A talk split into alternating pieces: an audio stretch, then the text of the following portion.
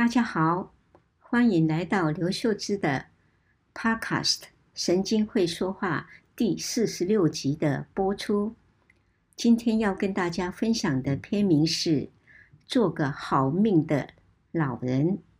这篇文章发表于二零二三年一月二十九号《联合报》的元气周报刘秀芝专栏。虽然您现在可能还是非常的年轻，但不妨也来听听这篇文章的内容吧。最近，接连两位。在我当年担任科主任时，还是住院医师的同事届龄退休，我才猛然想起来，我已退休十六年了。这十六年刚好是从小学到大学的教育年数，难怪当年的住院医师也退休了。在这漫长又觉得像是转眼而过的十六年社会大学中，除了持续写两个专栏文章，希望作为医病沟通的桥梁外，七十五岁的我还学到了什么呢？一共有四点来跟大家分享。第一，顺应老化，珍惜目前的身心状况。我觉得七十岁是个分水岭，六十至七十岁虽然年岁稍长，但心智与体力并不觉衰退，反而因为退休或卸下了责任，手上有大把时间而过得轻松且充实。例如，揪团旅游、上各种成长课程和培养新的兴趣等。但过了七十岁，大小病痛逐渐出笼，甚至严重到必须放弃原本喜爱的活动。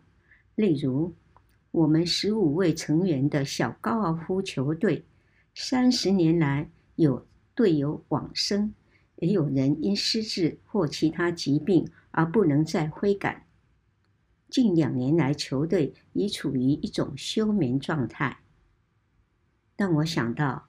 人生七十才开始生病，也领悟到以后的日子，身体可能会不断地出现状况。因此，现在就是最好的时刻，想要做的事就不要迟疑。有亲友邀约聚餐或旅游，只要时间许可就参加，但高难度的攀山涉水活动则需斟酌。如果想独处看书、写作、散步或追剧，也很好。七十岁前以开发新的兴趣、新的潜能为主；七十岁后则致力保持体能，集中精力，发挥自己原有的强项与兴趣，成就自我。第二，结交年轻朋友，替生活注入活水。年过七十的人，双亲可能往生，手足也同老，儿女则为事业打拼，或是有自己的生活。同温层的老友虽然是个舒适圈，但也不要忘了结交新朋友，才不会与社会脱轨。例如，同是高尔夫球队，另一个四十四位成员的球队，虽然时常有队友退出，但也有年轻人加入，增添活力。又如我参与多年的一个女性成长团体，也不时有年轻舍友加入，带来新的视野。当然，自己更不要轻易退出。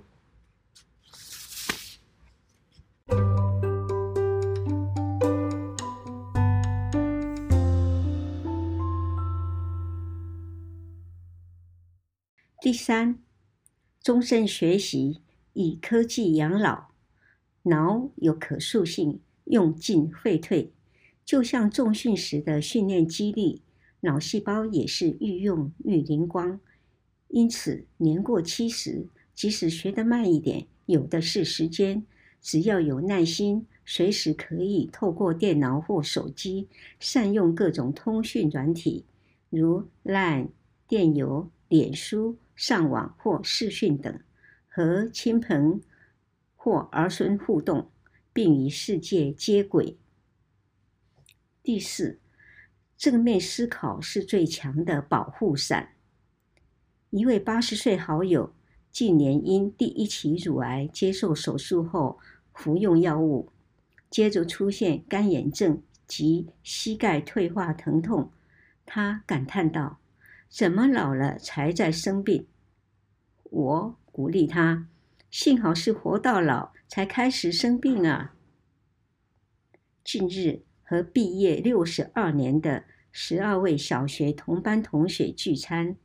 大家轮流发表感言，大多有些病痛，有一位还两侧大腿骨折，历经手术以及一年多的复健，而能慢慢走来聚餐。他说：“没有卧床余生，很感恩。”同学们的基因环境。与机遇的影响显而易见。例如，有一位同学声如洪钟，中气十足，没有任何疾病，且每天健走园林的藤山步道；还有位同学动作灵活，外貌年轻，看来像是我们的晚辈呢。但不管是当家庭主妇，努力拉拔儿孙长大，上班族。或事业有成，如今都满足、感恩，觉得自己好命，甚至会幽默自嘲。大家一致的志愿是做个独立自主、感恩自在的有趣老人。